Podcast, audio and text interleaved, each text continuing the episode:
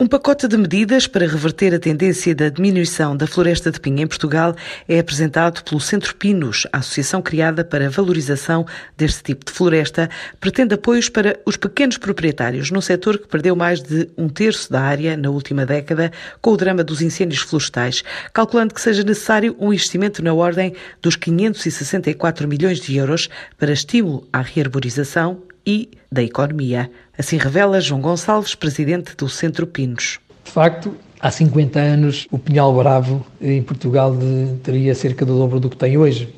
Em 2015, segundo o Inventário Florestal Nacional número 6, o Pinhal ocupava 713 mil hectares, 22% da floresta nacional, como era a terceira espécie agora, em 2015. A, nossa estimativa aponta para cerca de 674 mil hectares em 2021. Portanto, o decréscimo continua. O decréscimo em volume eh, entre 2005 e 2019 foi cerca de 37%, e em termos de área, só de 1995 a 2015, baixámos 27%, sendo a principal causa deste declínio os incêndios florestais, como não, não podia deixar, deixar de ser.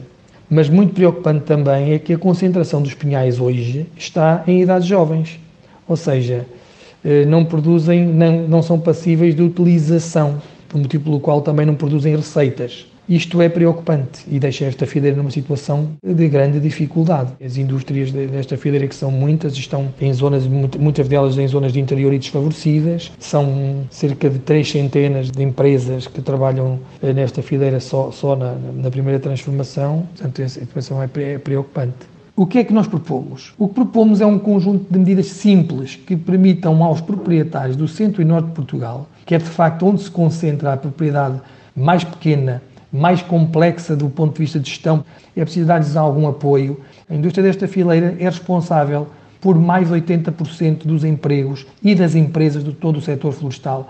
Nós fizemos uma estimativa da, das necessidades de investimento do Pinheiro Bravo para alcançar a meta mínima da Estratégia Nacional para as Florestas. Ou seja, calculamos que é necessário uma investir em rearborização das áreas que, após incêndio, perdem a sua capacidade de regenerar por si. Fizemos a estimativa nestes anos, tendendo ao histórico das áreas perdidas após os incêndios, e o aproveitamento da regeneração natural, ou seja, após os incêndios, e atribuímos isto um valor, um valor aproximado médio do investimento necessário para conduzir a regeneração natural. Portanto, multiplicando a área de regeneração natural por um valor médio necessário para, para a sua condução, que é cerca de 1.000 euros, no caso da rearborização de 109, que é cerca de 1.500, vai dar exatamente o investimento final para o total dos dois quadros de 564 milhões de euros.